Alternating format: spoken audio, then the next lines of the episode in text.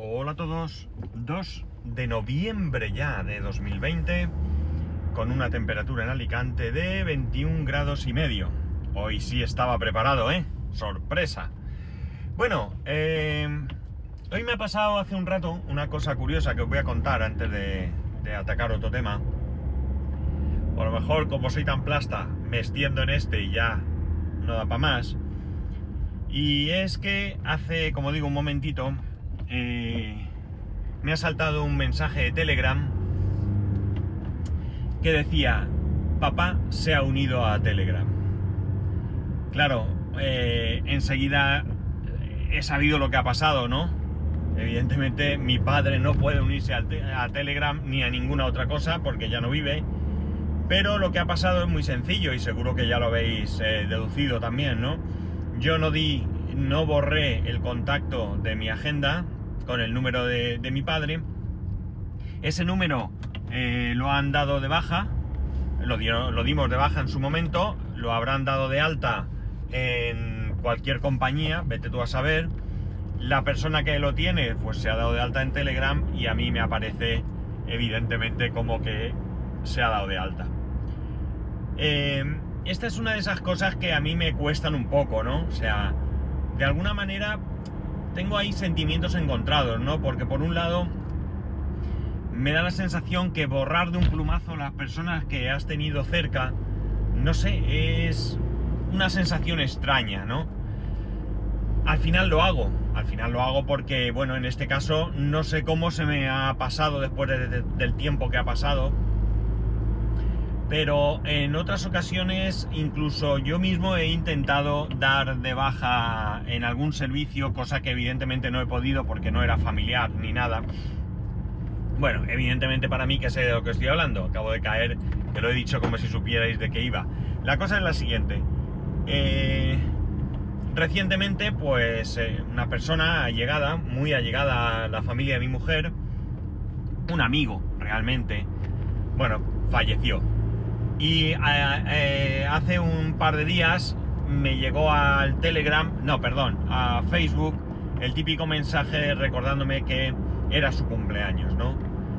Eh, pues la verdad es que esto es una situación un tanto dura, ¿no? Porque es reciente, no hace mucho, y bueno, pues para las personas que lo, que lo querían, pues es un palo no puedo calificarlo de otra manera.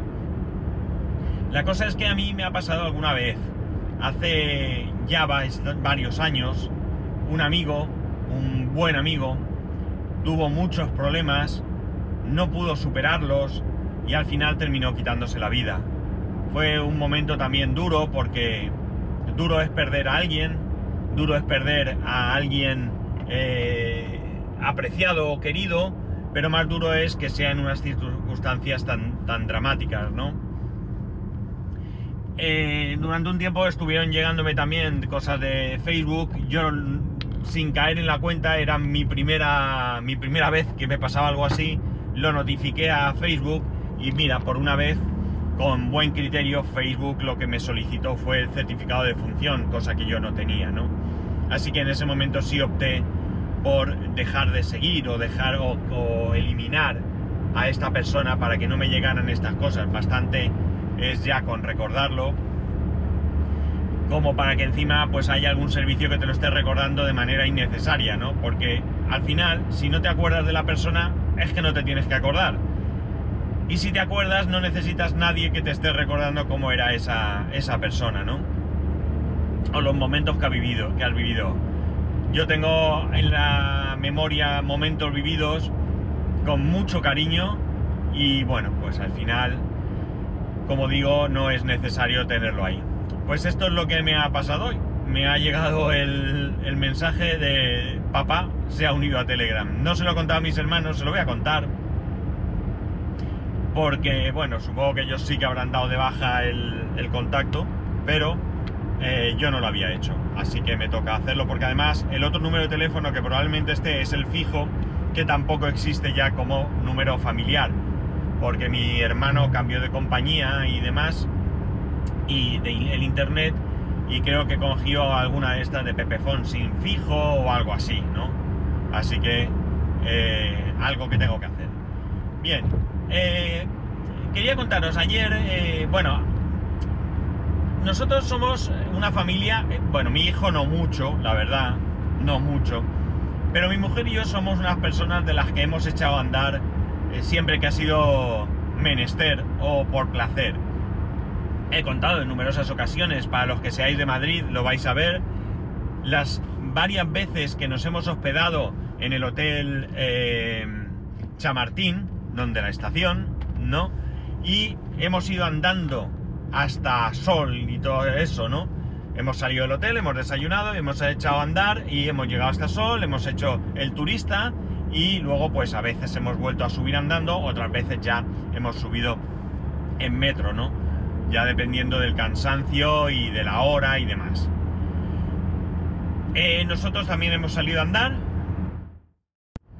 Vivimos en una zona donde es relativamente fácil salir a andar y cuando compramos la casa nueva, pues eh, digamos que nuestro camino de andar eh, se dirigía hacia esa nueva casa, ¿no? donde íbamos a ver pues cómo iban eh, construyéndola y demás.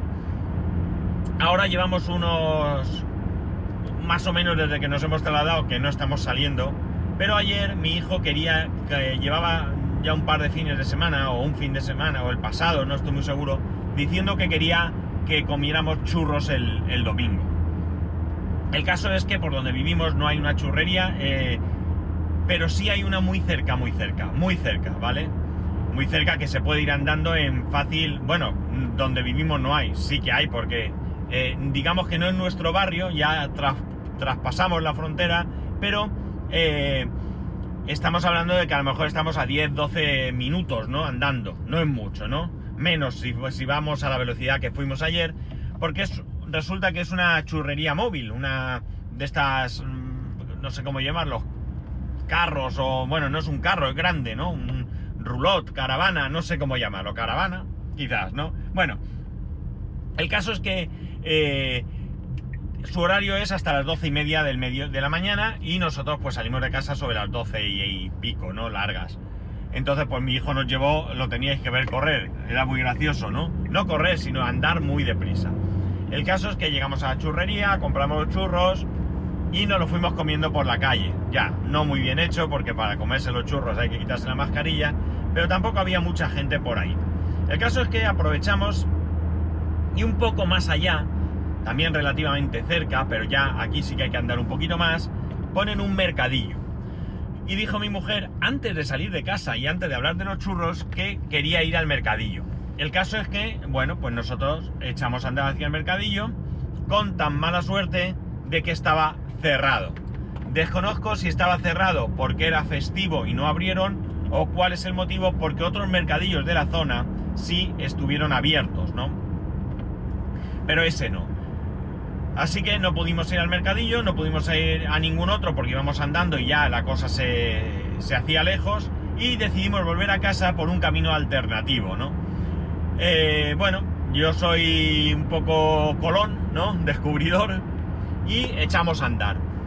La verdad es que hubo un momento complicado porque hay una zona donde están urbanizando, bueno, donde medio han urbanizado y están hechas las calles y las aceras, pero todo cortado, no se puede entrar con coche. Y hay momentos en los que te encuentras vallas y ni siquiera andando puedes pasar. Pues bien, a por allí que nos lanzamos a andar, y venga a andar, y venga a andar, y venga a andar. Y ya llegó un momento en el que ya no había calle, ya nos metimos por un descampado, por un camino, más que un descampado, mejor dicho, era un camino entre, entre eh, muros de, casas, pero un camino que eran como la parte de atrás de las casas, pero que estaban muy pegadas, no habría más de, qué sé yo, 3-4 metros de distancia entre un muro y otro. Y el camino, como digo, era totalmente de tierra, de piedras y plantas y demás pero había camino hecho. Pues nada, eh, echamos a andar por ahí con la esperanza de, intentar regresar a un punto donde pudiéramos saber volver. No teníamos ni idea dónde estábamos y al final salimos a, eh, bueno, pues imaginar que para ir a comprar los churros echamos a andar hacia el norte, ¿vale? Y eh, después de andar, pues lo que fuese, eh, subimos hacia el oeste y vuelta hacia el sur para llegar a casa. Bueno, pues la vuelta hacia el sur nos pasamos de casa más de la distancia que habíamos andado hacia el norte. Con lo cual, vuelta un poquito para el este, que fue el camino ese que os he hablado, y vuelta a andar hacia el norte para llegar a casa. Hicimos una especie, vamos a decir, de rectángulo bastante grande, donde estuvimos andando bastante tiempo. La verdad es que al final muy bien. Ya en el último momento mi hijo ya estaba cansado, me duelen los pies, vamos a llegar a casa, no ir tan deprisa, tan deprisa ibas tú cuando ibas a por los churros, compañero. Pues bien, entonces, eh, bien, porque, a ver, a mí me gustaría volver a instaurar el tema de la. Mm, del salir a caminar, ¿vale? Yo ya lo he dicho muchas veces, eh, sabéis, tengo. soy diabético y necesito hacer ejercicio. No solo se trata de la alimentación, no solo se trata de la medicación, sino que también es muy interesante hacer ejercicio. Por otro lado, por otro lado, eh, pese a que yo no soy de hacer ejercicio, no se me escapa la idoneidad de hacer ejercicio. No voy a lanzarme a correr, ¿vale? No voy a lanzarme a correr, entre otras cosas porque no me veo corriendo, porque veo que en cuanto haya pegado cuatro, cuatro, cuatro pasos, me va a faltar el oxígeno, pues hasta límites insospechados, porque yo nunca jamás he tenido fondo, jamás, jamás he tenido fondo. Pero ni de joven, ni de joven.